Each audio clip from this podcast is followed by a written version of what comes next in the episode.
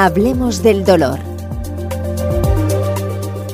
Un proyecto de la Asociación Andaluza del Dolor basado en diálogos entre profesionales sanitarios.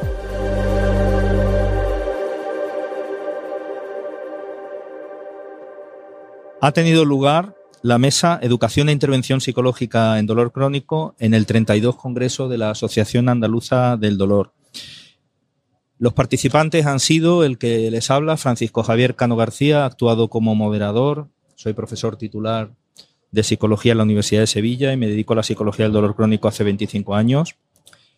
Eh, las ponencias que hemos abordado en la mesa llevaban por título Educación en Neurociencia del Dolor, que ha sido dictada por el doctor Javier Martínez Calderón de la Universidad de Sevilla, doctor en fisioterapia, doctorando en psicología e investigador especialmente en evidencia, síntesis de evidencia en el ámbito del dolor crónico.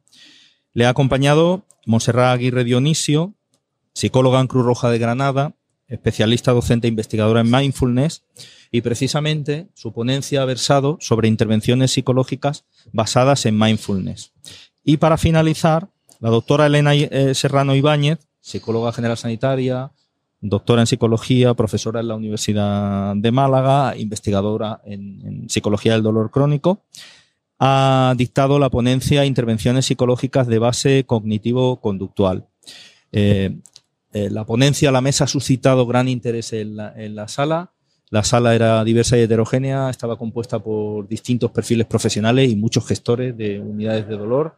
Y precisamente el debate ha versado un poco en torno a, más allá de la evidencia que tienen las intervenciones psicológicas que hemos mencionado, el, debate se ha establecido en, si tenemos los recursos necesarios para implementar esto en nuestra realidad clínica en Andalucía, tanto a nivel público como privado.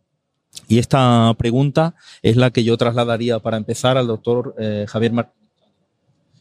Eh, la gran pregunta debería ser realmente eh, qué necesitan esas personas cuando nos acuden a consulta. Y como se ha comentado en la mesa, lo, interesante es que se llegue a un acuerdo entre el profesional sanitario y la persona que nos viene a visitar, eh, con el objetivo de que en el menor número posible de sesiones la persona empiece a desarrollar una independencia con respecto a nosotros con el objetivo de empoderarse y automanejarse en sus actividades de la vida diaria. Porque al final, a través de la práctica, es la mejor forma de que esa persona incluso, primero, mejore a nivel cognitivo, a nivel emocional, incluso a nivel conductual, pero también se empiece a dar cuenta de ciertos factores que a lo mejor en consulta no ve, pero que en su vida real, en su realidad, en su contexto, puede que incluso eh, adquiera una información nueva que después podamos trabajar específicamente en consulta. ¿Y qué opina la doctora Elena Serrano al respecto? Igual que mi compañero, creo que el enseñarle a la persona herramientas para que las pueda poner en práctica en su vida diaria es lo más esencial.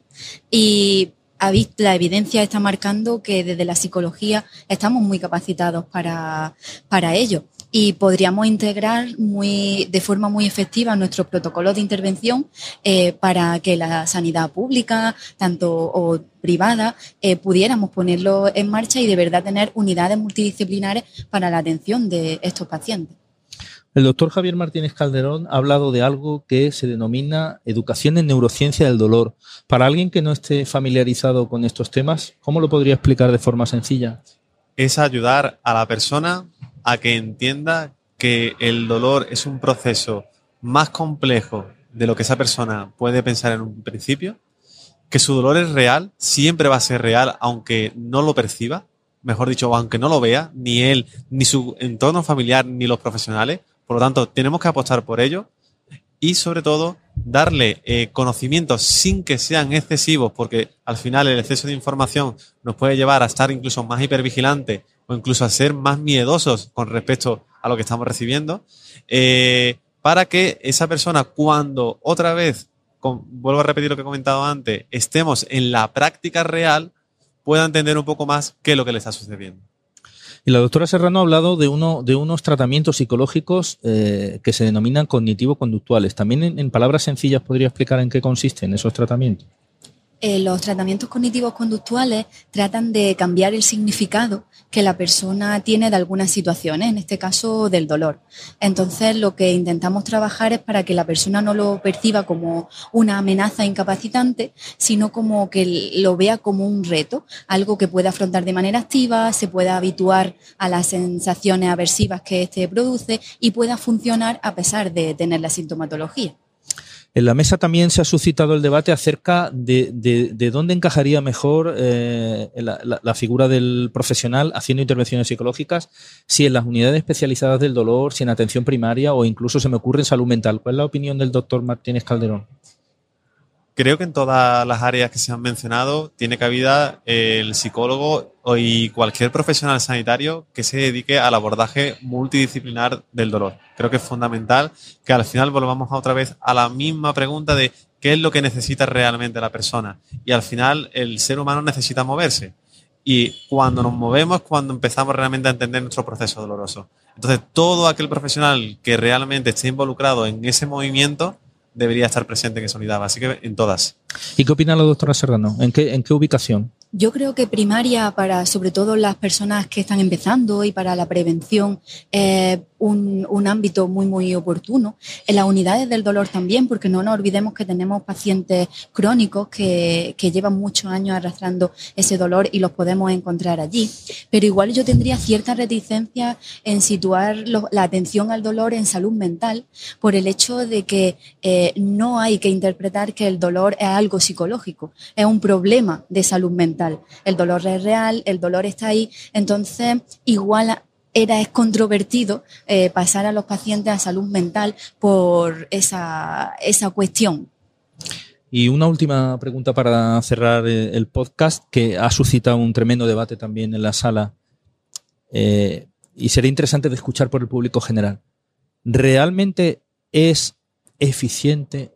¿Es rentable tener, tener psicólogos para hacer intervenciones psicológicas eh, para el dolor crónico en el ámbito privado y, sobre todo en el ámbito público? ¿Qué opina el doctor Javier Martínez Calderón? Por supuesto, porque no tenemos que, que olvidar que al final en ese proceso multidisciplinar o biopsicosocial del dolor, la propia palabra no lo está diciendo. La palabra psicológica está incluida dentro de esa experiencia del individuo y por lo tanto esos factores cognitivos, emocionales y conductuales deben ser abordados de cara a que incluso el resto de intervenciones, puede ser por ejemplo la aplicación de ejercicio o una aplicación a través de la farmacología, por distar algunos ejemplos, funcionen incluso hasta mejor de lo que podrían funcionar de forma aislada.